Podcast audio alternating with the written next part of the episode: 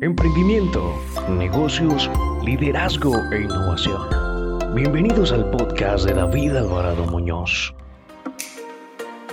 Bienvenidos al podcast con David Alvarado Muñoz en esta nueva entrega, conectado desde la ciudad de Cúcuta, como es habitual, pero en este momento enlazado hasta la ciudad de Miami, en la Florida, con Rosa Jiménez Cano, que es periodista española, pero ya radicada en los Estados Unidos y en un sector que me llama mucho la atención y que hoy en día es protagonista casi que de todas las portadas de los diarios, que es el sector de la tecnología, pero además de esto, Rosa, aprovechando ese background y todo ese proceso de experiencia que tiene en el sector, también está haciendo un trabajo muy interesante en temas de comunicaciones de estas empresas startups con las audiencias. Incluso tuve la oportunidad de escucharla por primera vez en una sala de Clubhouse, luego en otra, luego en otra, y finalmente tengo la fortuna de tenerla aquí conectada para el podcast. Muchas gracias, Rosa, por estar acá. Y digamos que en, en, más, con más intimidad, si, si estuvieras de pronto en un café o en un bar con una cerveza en la mano y alguien te dice quién eres, ¿cómo te presentas? Ay, qué bueno. Ojalá pronto volvamos a eso, ¿no? A poder estar en un bar con un amigo, con una cerveza o con un cafecito.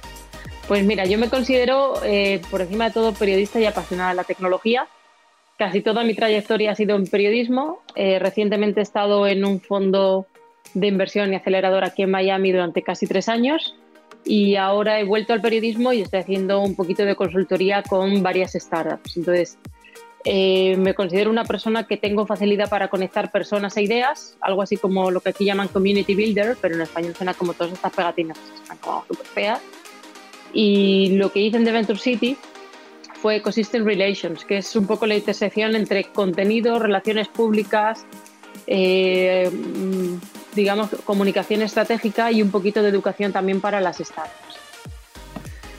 Para ir un poquito a los, a los inicios, cuando te formas como periodista, ¿en qué momento llega esta vocación o este match con el mundo de la tecnología? Porque pues el periodismo es bastante amplio y pudiste haber pensado en política, en deportes, bueno, en fin, tantos campos, ¿no?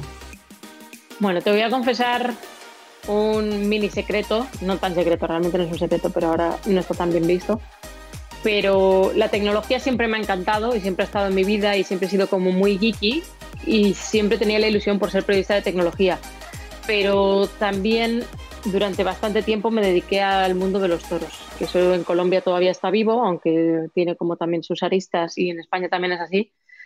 Pero siempre he procurado cubrir las cosas por las que siento pasión o que tengo una afición muy fuerte. Entonces es el caso de la tecnología, pero durante mucho tiempo también lo fueron los toros, ¿no? De como me has preguntado lo de eh, si podía haber hecho economía, política y demás, economía también me gusta, pero siento que ahora mismo tecnología está cambiando todo, es la intersección de todo.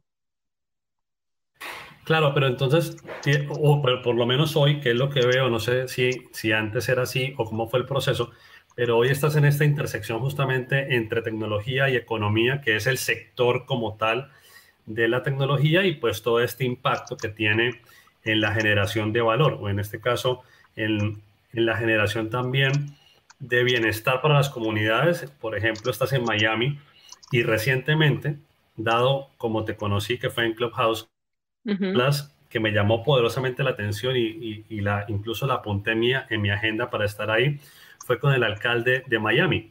Y ya nos compartes que además de ser pues esta profesión de comunicación, te gusta mucho el tema de relaciones públicas y de conectar, y ahí se notó, ¿no? Porque entiendo que, que fuiste la gestora de ese espacio, que también fue, acompañada por, por Christian Vanderhans, eh, cofundador de Platzi, y por Freddy Vega, colombiano, otro cofundador de Platzi. ¿Cómo se dio e-, esa iniciativa de la sala y cómo lograste concretar y, asentar ahí? Creo que puede ser uno de los alcaldes que más exposición tiene hoy en día por, por su visión de ciudad, por lo que implica Miami para América Latina sin estar en América Latina. Eh, bueno, por muchas cosas. Sí, mira, me encanta que me digas esto porque lo primero, no me quiero poner medallas que no me pertenecen. Entonces, quizá parezca que lo hice yo, pero fue sobre todo un trabajo en equipo. Entonces, como bien decías, eh, Christian van der Herst de Platzi es un ser maravilloso. Freddy también. En este caso, Christian fue el que estuvo más en el día a día eh, para conseguirlo. Y hay una persona clave también, que además es una persona que siempre intenta quitarse todo el crédito, y es al contrario se llama Gabriel Vázquez, que es un chico muy joven del Salvador que trabaja en Andreessen Horowitz, uno de los grandes fondos de Silicon Valley. Está muy centrado en temas de salud, pero también está explorando muchísimo las posibilidades de Clubhouse. Entonces, él fue el que dio el primer toque de atención y el que lanzó este primer gancho al alcalde. Después el equipo del alcalde se volcó y les pareció muy bien y el propio alcalde creo que tenemos mucha suerte en Miami porque lo que ves es lo que hay, no hay una segunda agenda o algo escondido o por fuera parece así, luego no, no, lo que ves es lo que hay y creo que en ese sentido somos muy afortunados. Y fue una labor de decirles que nos interesaba hacerlo porque también estamos percibiendo, y ahí lo apuntas muy bien, que Miami se está posicionando como una capital tech muy relevante, que de manera natural ha sido la capital de América Latina junto con Los Ángeles, quizá para aspectos distintos, pero son las dos grandes ciudades, los dos grandes polos donde los latinos primero quieren triunfar para conquistar Estados Unidos. Y se estaba quizá dejando un poquito de lado toda esa conexión de Miami con, eh, con América Latina y pensando más en Silicon Valley y Nueva York. Y queríamos demostrar que sí que había interés, que sí que se, no se deja de lado y que cuanta más startups de América Latina vengan, mejor. Hablando del alcalde, yo creo que es una figura muy importante porque es auténtico, porque no es algo que sea forzado, que sea posado, que sea un papel, sino que ves como a cualquier hora de la noche contesta un mensaje, como siempre hace un guiño. O sea, siento que es alguien que ha cogido ese lenguaje natural, que lo sabe manejar y que ha entendido la oportunidad que tiene esta ciudad para sumarse a la ola tecnológica y atraer mucho talento. Aquí lo que sucedía históricamente es que ha sido o bien un sitio de paso para mucha gente o bien el sitio donde había los corporates de América Latina de grandes compañías y desde aquí ya se viajaba a la región, pero era donde estaba la familia y demás y luego se iban, o un sitio donde sí que empezaba cierto talento, pero al final eh, se tenían que ir después de estudiar. ¿no? De iban a la universidad y después impactaban en otro sitio, lo que aquí llaman un brain drain, sería como una fuga de talento, ¿no? En castellano, en español. Y se está tratando de frenar eso atrayendo empresas de tecnología y haciendo que aquí crezcan. Sí le, sí le he escuchado esa, ese concepto claro de, de, cómo ser ese magneto, ¿no? Ese magnet que, que, no solamente lleguen para formarse, para educarse, sino que también se queden. Y el alcalde lo dice muy claro cuando hace sus cafecitos, esos, esos charlas de, de café, eh, que, que, son muy, muy agradables y he estado en varias. Creo que la primera, la última que hizo, y es la primera en español, porque todas han sido en, en inglés, excepto esta última. Y bueno, para los que no conocen el alcalde o no lo han escuchado, pues lo pueden seguir en Twitter, que es muy activo, como bien lo dice Rosa, Francis Suárez, lo, encuentran como Mayor Francis Suárez. Y eh, fue interesante porque ustedes hablaron con él no solamente en inglés, también en español.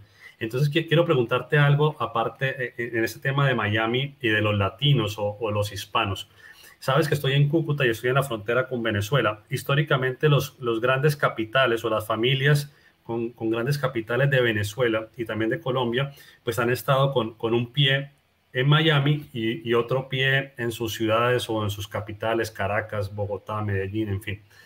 Eh, en este caso, ¿cómo ves que está impactando ese capital, no solamente capital, digamos, económico, financiero, sino ese capital humano, el tejido empresarial en Miami, ese capital latino, ese capital hispano, cómo está impactando hoy el tejido empresarial de Miami? Mira, me parece muy importante lo que has dicho de que el alcalde cambiaba de un idioma a otro, porque en el acuerdo inicial que hicimos ¿no? para hablar, eh, no sabíamos si íbamos a pasar de inglés al español y dijimos, mira, nada es más spanglish que Miami, que se exprese como quiera, porque esperábamos que quizá tuviera más inglés, pero no queríamos ser excluyentes, tampoco queríamos poner una norma, entonces eso era lo que nos inquietaba un poco, ¿no? De cómo manejarlo, hacia dónde ir. Y al contrario, nos llevamos la sorpresa de que él mismo habló casi todo en español. Y fue como, wow, no esperábamos esto, no queríamos poner ninguna restricción, pero piensa que es una persona que es hijo de cubanos, pero él ya nació en Estados Unidos. Entonces tiene un español excelente. Estudió aquí en un colegio que se llama el Colegio de Belén, que es de los jesuitas, que era un colegio histórico de La Habana. Y bueno, me hace gracia porque a veces con el subjuntivo se le escapaba alguna cosita, ¿no? De, de no usarlo tanto. O dijo, recuerdo, astronautos en vez de astronauta pero al final es natural porque son palabras que no utiliza en su castellano en el día a día. ¿A dónde quiero ir con esto? Miami es una ciudad donde el spanglish impera, pero no por pose o porque no se sepa, sino porque la mezcla es tanta que se termina haciendo una amalgama de idiomas, de, acentos, de formas de hablar, que también un poco intoxica o de alguna manera contagia al inglés. Y sí que te diría que aquí puedes vivir sin hablar inglés, sí, pero también te digo que no lo recomiendo, ¿ok? Lo que quiero decir con esto es, mi vida personal en general en Miami termina siendo en español, eh, los negocios siguen siendo en inglés, o al menos en spanglish. Entonces, creo que sí que es algo a tener en cuenta y sí creo que hay una diferencia muy grande. Yo antes de venirme a Miami vivía en San Francisco, eh, viajaba bastante por California, me encanta California, también te lo digo, pero siento que aquí los latinos están en posiciones de poder. El latino está mucho más empoderado y es natural que un latino tenga una posición relevante. En California sí, puede que la población latina sea mucho mayor, pero terminan siendo, y es muy triste, y a mí es algo que siento que hay que cambiar, eh, los que limpian las cocinas, los que están cocinando, los que te sirven la comida, los que te llevan los niños al colegio, los que limpian casas. Lo que quiero decir es, por supuesto que es un trabajo dignísimo, por supuesto que la segunda generación y la tercera lo están cambiando, pero es una lucha muy dura. Aquí el latino es el que manda en la ciudad. Entonces, seas de donde seas, siento que el tablero está mucho más abierto en Miami. Bueno, es, muy claro y más cuando tenemos a, un alcalde de apellido Suárez, pero que como bien lo dices, es nacido y entiendo que es el primer alcalde de Miami nacido en Miami.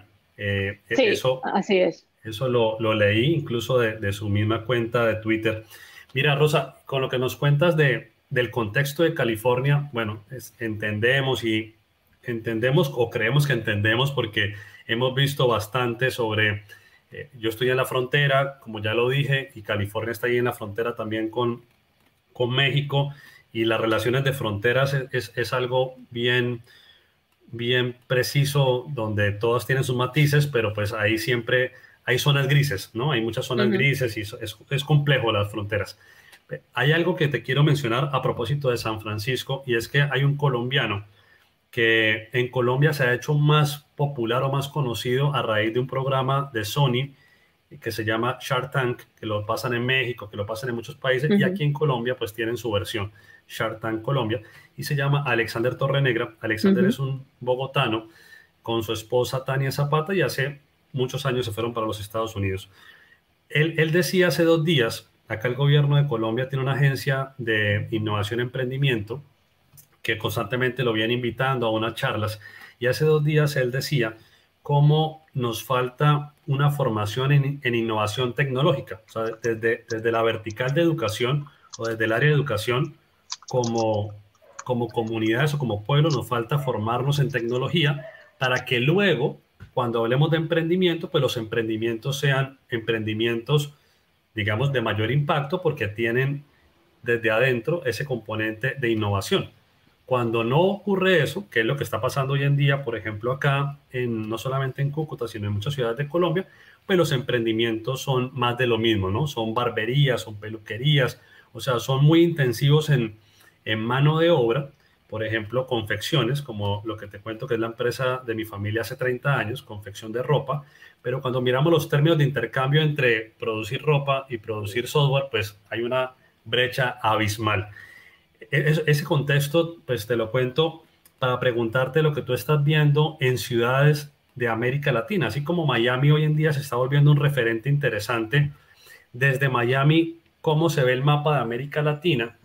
Eh, Buenos Aires siempre ha impactado porque tenemos Mercado Libre y todas las, startups que han salido en Buenos Aires, pero además de, de estas capitales, ¿qué estás viendo como ciudades que tú dices, hombre, esto no es una capital, pero pero puede llegar a estar haciéndose notar en el mapa de, este emprendimiento de impacto, ¿no? Uf, pues, ¿qué te diría? Me has hecho muchas preguntas en una, ¿no? Pero sí creo, uno, Torrenegra es una persona también bastante conocida en San Francisco. Yo conocí a su mujer, Tania, en una PlatziConf, creo que hace ahora 6, 7 años, y me causó una increíble impresión y creo que están haciendo muy buena labor de llevar a Colombia, Silicon Valley y viceversa, ¿no? de la esencia de ambos sitios. Creo que en México Bismarck Lepe sería como el equivalente también. en este tipo de visión. Y creo que tienen mucha razón. De, el software permite exportar sin barreras, permite crecer mucho más rápido, eh, permite empoderar a gente. Ahora en pandemia se ha demostrado que son trabajos que privilegian al empleado en el mejor de los sentidos, que es fácil trabajar desde casa y que generan una riqueza que impacta en todo el tejido. Eh, uno de los casos que decías, haciendo referencia a Buenos Aires, el de Auzo, que lo acaba de comprar Opta esta semana por 6,5, en inglés sería billions, en castellano serían 6.500 millones de dólares, una auténtica barbaridad, pero que es súper bueno para el ecosistema y que genera una riqueza y que mucha otra gente que quizás sentía que esto no es para ellos, les va a hacer sentir que sí que pueden y que pueden crecer. Una de, las cosas que siempre procuro desde que estaba en el país y ahora también en Invertia es un proceso de creación de héroes, ¿no? de role models, que dirían los americanos. De seguramente un latino no se identifica con Mark Zuckerberg, pero sí se puede identificar con Freddy, sí se puede identificar con Christian, con Torrenegra, con los de Alzo, con em, la creadora de Big, que le estuve entrevistando ayer en Clubhouse, la gente de la Latam. Valdés. Exactamente, Pamela, que es maravillosa. Entonces, todo este tipo de modelos generan la sensación de yo también puedo, yo también quiero, me voy a fijar en ellos. Y ellos a la vez tienen muy clara la misión de ayudar al que viene, a la siguiente generación, porque eso ayuda a la sociedad y creo que esa es la gran oportunidad que tiene América Latina. Siento que el BID también lo está apoyando mucho y que hay que seguir adelante, apoyen o no gobiernos. Y en cuanto a ciudades, eh, no he estado nunca en Manizales, pero sí que tengo buenas referencias de que están pasando cositas ahí en Tech. También tengo muy buenas referencias, por supuesto, esto no es ningún descubrimiento de Medellín. Bogotá sí que lo he comprobado por mí misma. En México hay una puja preciosa entre, y puja en el buen sentido, entre Ciudad de México y Guadalajara, ¿no? Guadalajara quizás sea más techy, más geeky, más de developers y Ciudad de México sea más de business, de emprendimiento, pero ese equilibrio creo que beneficia a todos. Sí sé que Guanajuato está mejorando también y em, hay una ciudad que se dedica históricamente al cobre, no me sale ahora mismo el nombre, Querétaro. Querétaro también está teniendo cierto despertar tech. Cancún, tienen como Cancún IT para tener empresas deslocalizadas y tiene sentido. Y luego, esto que hablar de la frontera también es muy importante porque en Estados Unidos el intercambio entre el Paso, ¿no? O San Diego y Ciudad Juárez. O hay un caso también muy bonito, incluso en el nombre, que es Calexico en California y Mexicali en el lado de, México, ¿no? Que es como la misma ciudad con una raya. Y eso hace que siempre sea gente que quiere ir un paso más allá, que desde pequeños han vivido con el cambio de culturas, con el viendo el comercio como algo natural, con la ida y la vuelta. Y yo estoy segura que dentro de unos años, eh, o si no está sucediendo ya, de Cúcuta van a salir muchísimas historias maravillosas, en el mejor de los sentidos. Aunque ahora sea una época dura, eh, siento que a la larga esto enriquece. Rosa, y ya que hablas de estos nuevos referentes, como puede ser Freddy, como puede ser el mismo Gabriel Vázquez o en este, en este, caso eh, Torrenegra, en fin, tantas personas que, que hoy en día nos están representando y demostrando que se puede. O sea, ¿cómo juega la narrativa justamente para reforzar el mensaje de sí se puede y esa narrativa, digamos, qué papel juega hoy y qué espacio falta por llenar, porque posiblemente hoy, hoy exista una narrativa que nos esté ayudando a construir esos nuevos paradigmas, pero también falta mucho, ¿no? Entonces, ¿qué tenemos hoy en esa narrativa que nos ayuda a construir estos nuevos liderazgos y también qué espacio puede faltar que se puede ver como oportunidades para los que quieren crear contenidos. Me gusta mucho cómo lo planteas. Mira, yo tengo como una heridita en el corazón, o quizá es una herida de segunda mano, pero eh, no sé si has seguido a Víctor Cortés, que estaba haciendo contexto. Ahora está haciendo tracción, exacto antes tenía contexto. Yo veía contexto como la posibilidad de hacer un TechCrunch para la TAM y me parecía maravilloso. Desde DMSI, donde trabajo ahora, y desde Invertia, es una de nuestras aspiraciones, el conseguir llegar a ese nivel en español y ser el sitio donde se pueda leer este contenido. Creo que hay ahí eh, una labor amplia en el sentido de, que los emprendedores también apuesten por el contenido en español, ¿no? Eh, cuando emites y cuentas en inglés, tienes un público más amplio, pero quizás estás dejando de lado a este público más cercano tuyo que quizás sea el que más te necesita. También creo, y esto creo que desde Rappi también se está haciendo, que no, no hemos hablado nada de Rappi, pero es importantísimo para Colombia, y es el tener la capacidad de hablarle a su gente y de acercarse a ellos. Sé que es un sacrificio de tiempo y que no lo tienen y que es algo que ahora tienen que hacer la concesión, pero pensando para el futuro, ¿no? Cuando se habla de give back, quizás su give back sea ese tiempo dando mentorías, ayudando a gente a dar una primera oportunidad, haciendo que el ecosistema tech sea todavía más inclusivo. O sea, la historia de Freddy, no sé si la has escuchado, está en YouTube, es maravillosa y es preciosa. Te demuestra que si él pudo, otros pueden. Pero también siento que, que es muy exigente y que no todo el mundo lo va a conseguir. Entonces, no hace falta poner la barra tan alta, su historia es casi imposible, pero ayudemos a otros que lo tienen tan difícil como él sin que tengan que luchar tanto, tanto, tanto. Y no quiero decir que las cosas se pongan fáciles, pero sí que se sea más inclusivo porque esto revierte en todo, revierte en la sociedad y creo que puede cambiar mucho el tejido tanto empresarial como social. Y en cuanto a contenido, está todo por hacer. Lo que falta es generar una audiencia y que se quieran volcar. Alguna vez fantaseando con un amigo maravilloso que es Fernando Santillanes de Milenio, pero es, mucho más que Fernando de Milenio, es una persona que tiene grandes ideas, una capacidad de trabajo increíble y sobre todo una vocación un poco de aglutinar. Hablamos de, ¿y si hiciéramos un grupo de periodistas tech de América Latina y tuviéramos como una red? O sea, no te crees ni siquiera que creemos un medio, pero tener una manera de crear nuestras cosas, de compartir contenido, de subir más allá no por llenar el ego, sino por hacer que más gente se sume, lo entienda y se meta en ello. Lo peor que nos puede pasar es que cambie la región y el tablero o el poder siga en manos de los mismos. Es ahora el momento en el que se están ah, repartiendo ¿no? las cartas para la partida o que se está cada uno haciendo méritos para tener esas cartas, mejor dicho, no es tanto la suerte, sino es el, el saber conquistar el espacio. Y también creo, últimamente me estoy metiendo a estudiar más el mundo, digamos, cripto. Hay mucha parte de trading de criptomonedas, sí, vale, de acuerdo, especulación, pero hay otra parte de la tecnología que subyace que es muy interesante y que puede ser el siguiente Internet. O sea, es el primer Internet que hemos conocido ha sido el del traspaso de información, ¿no? El generar valor a través de la información. El siguiente va a ser a través del valor y la confianza. El, el de la veracidad, el de poder tener un tracking de lo que pasa y de lo que no y de dónde están hechas las cosas. Y siento que eso es muy poderoso. Entonces, si somos capaces de sumarnos a la criptoeconomía a través del blockchain de Ethereum, de los tokens, también se pueden cambiar muchísimo las cosas. Quiero ir a, blockchain, pero antes de eso, eh, una, curiosidad. Y es eh, el tema de, de, las marcas como medios y la posibilidad que vemos en periodistas como el caso tuyo, o incluso si, llegas a ser la, la comunidad de colegas.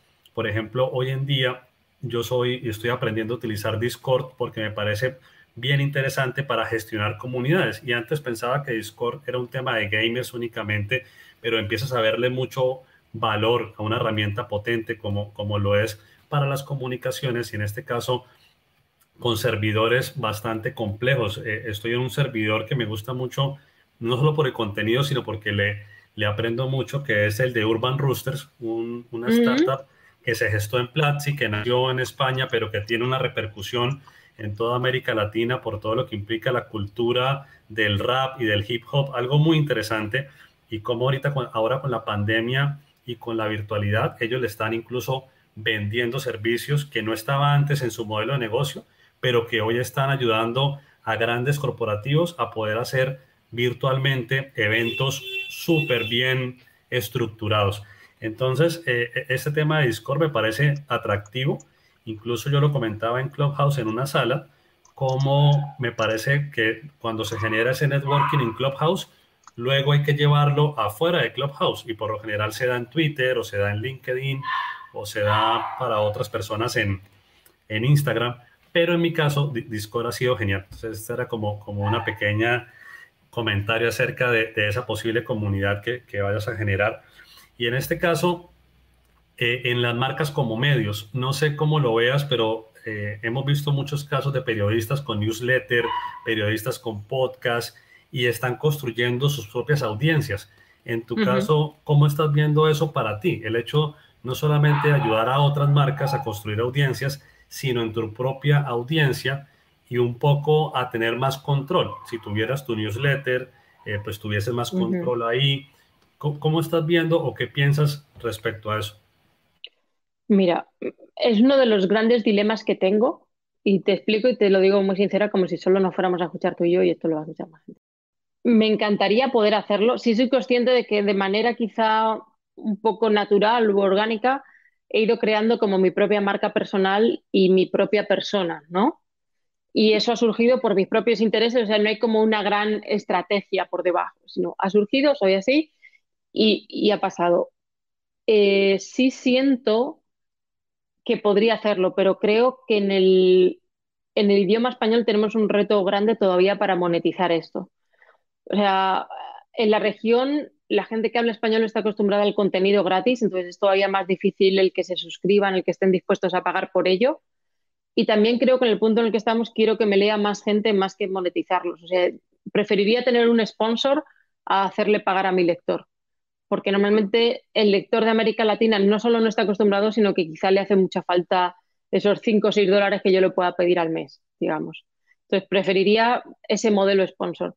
También creo que no todos son suscripciones y en esto soy quizá un poco crítica con los medios de comunicación porque creo que es importante y que sí que les da una cierta libertad, pero a la vez pasan a ser víctimas en parte de la propia comunidad que les hace tener más sesgos. O sea, por complacer al que te paga, vas a terminar abriendo menos el espectro de temas y también dejando un espacio muy grande a la polarización. ¿no? Ahora se está haciendo una analogía de si es de pagos de calidad.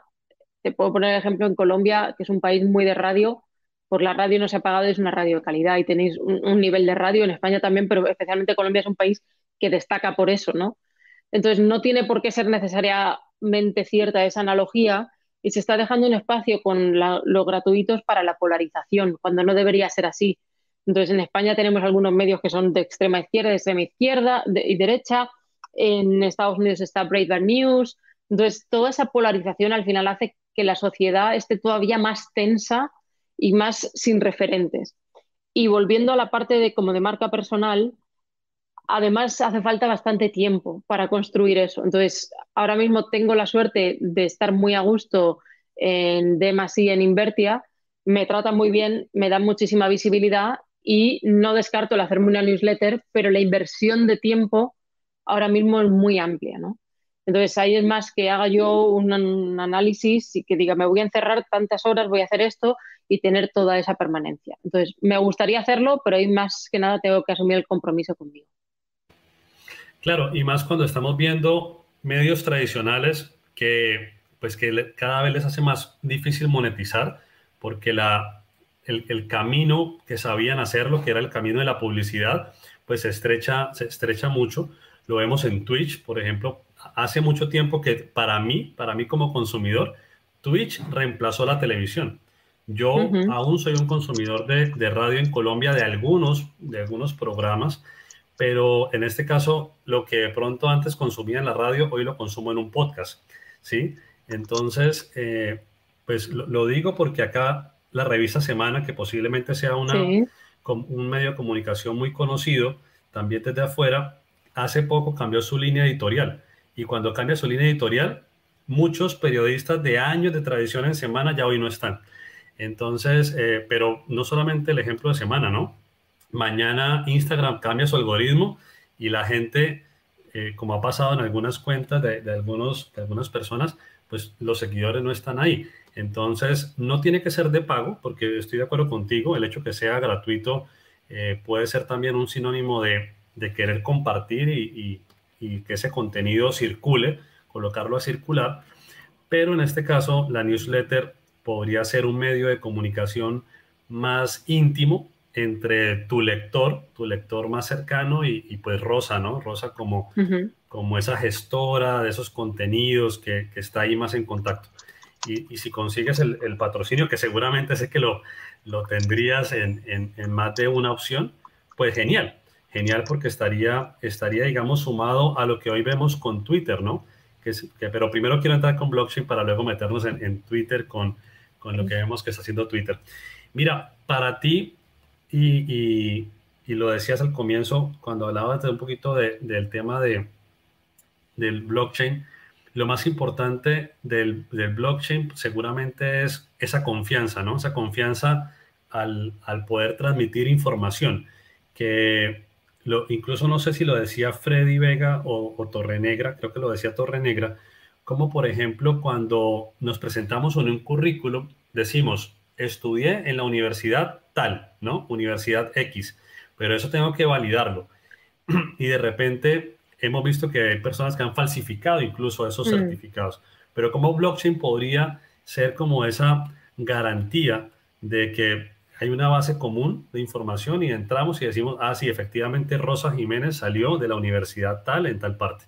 Entonces, e, en este momento, ¿a ti qué te parece interesante acerca, digamos, de la tecnología blockchain, sin entrar a hablar de Bitcoin o de Ethereum y tal, sino blockchain como tecnología?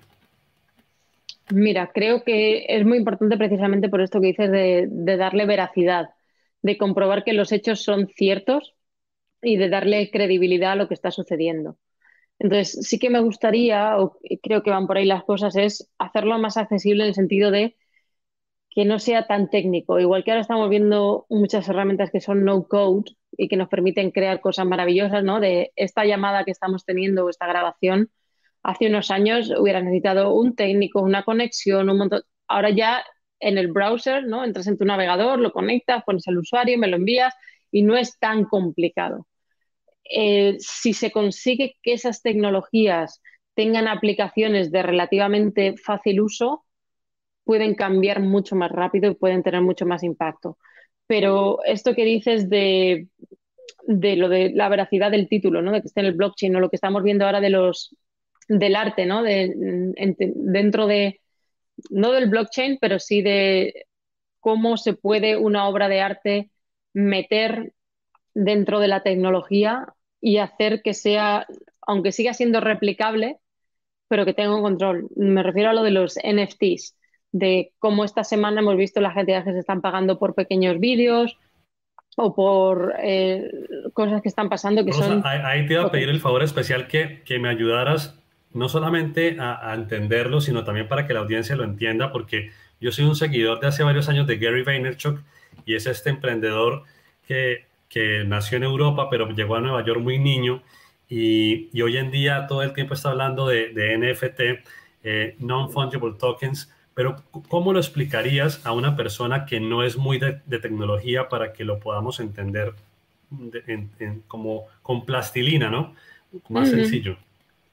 Vale, pues sería algo así como un certificado de veracidad y de hacerlo único. O sea, cuando éramos pequeños, tú no, porque eras muy jovencito, o sea, que seguro que esto ya te lo has saltado.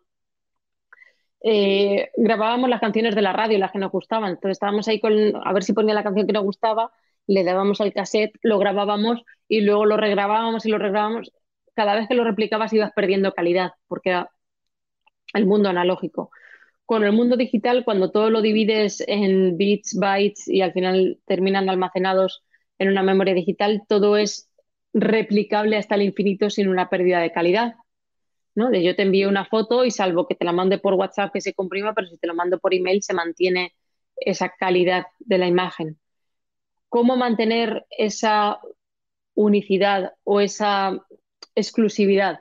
a través de estos tokens, que sería algo así como el equivalente al copyright, pero con un ancla en el blockchain para poder verificar que sí, que ese es único y es una manera de poseer una obra de arte, de poseer un momento, como se ha visto con estos vídeos que se abren de unos segundos eh, y son efímeros.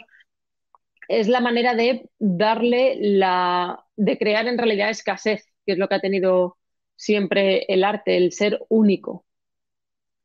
Perfecto. Y, en esta, justamente en esta línea de crear escasez, por lo general los artistas no han sido muy abiertos a la tecnología, porque se ven más como, pues como, toda esta creación que tiene mucho valor por lo intelectual, por esta, esta capacidad intelectual, y ahora ven un posible canal para llegar a otras audiencias a través de estas tecnologías. Entonces, no sé cómo pudiéramos hacer más compatibles la tecnología con los posibles usuarios que son estos artistas que están creando obras, porque en este caso las obras tendrían que ser digitales para que se puedan compartir. Mira, mm, creo que va a pasar de manera natural, porque un artista lo que quiere, para empezar, los artistas siempre exploran las fronteras, ¿no? Por, por definición siempre van buscando el por dónde, los márgenes y demás.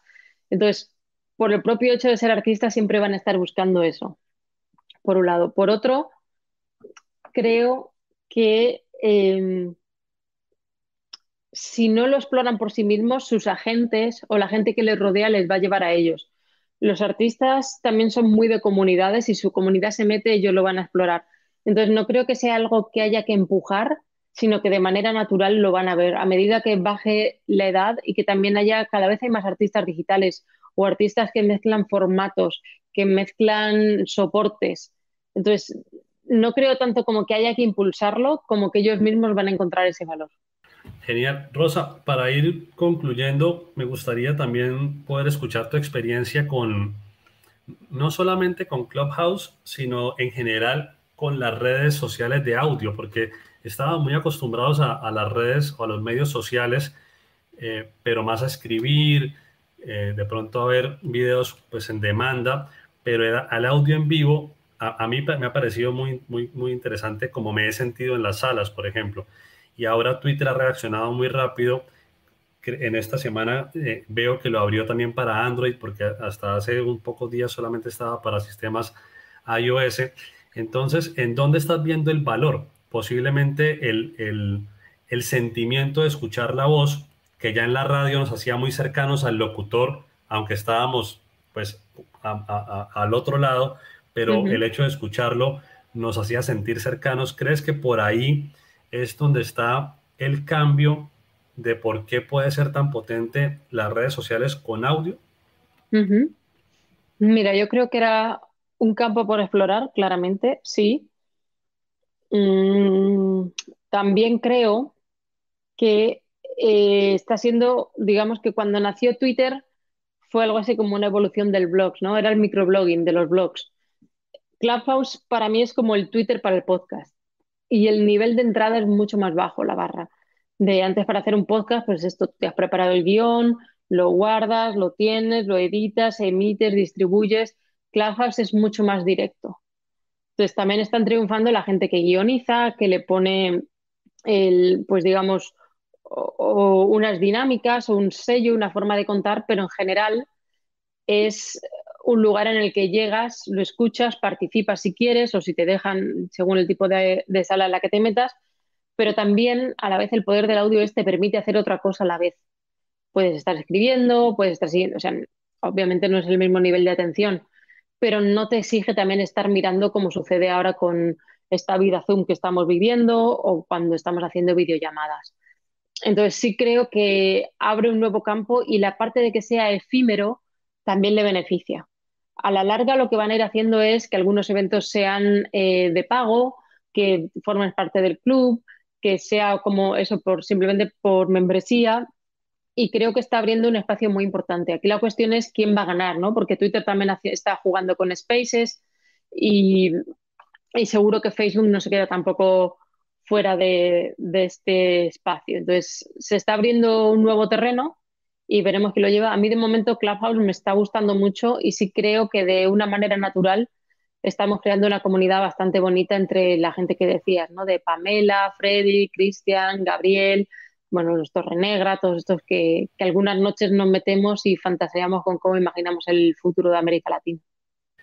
Rosa, pero entonces ahí quiero saber algo. Como la mayoría de las audiencias, ustedes ya las tienen en Twitter, porque los que te siguen a ti, a Pamela, etcétera, etcétera, ya están en Twitter.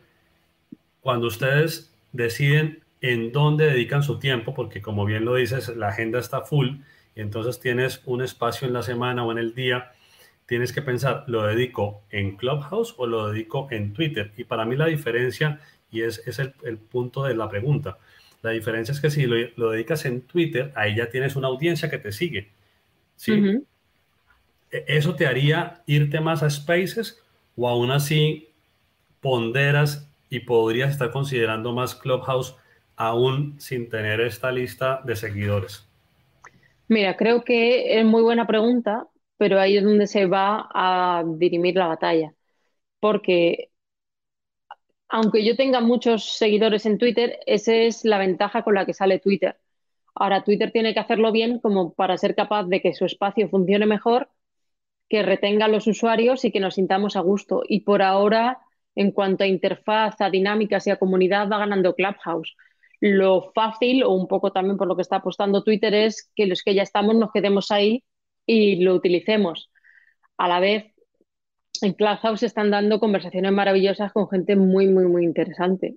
Entonces, es también la calidad del contenido, la interfaz, las dinámicas y la propia comunidad. Por usuarios, Twitter sale ganando, pero Twitter también está en un momento un poco de transición o de redefinición, porque quieren tener newsletters, quieren tener también como contenidos de pago, quieren tener esta parte de audio. Entonces, siento que depende de cómo hagan la metamorfosis, van a seguir liderando o no, o van a ser lo que han sido hasta ahora.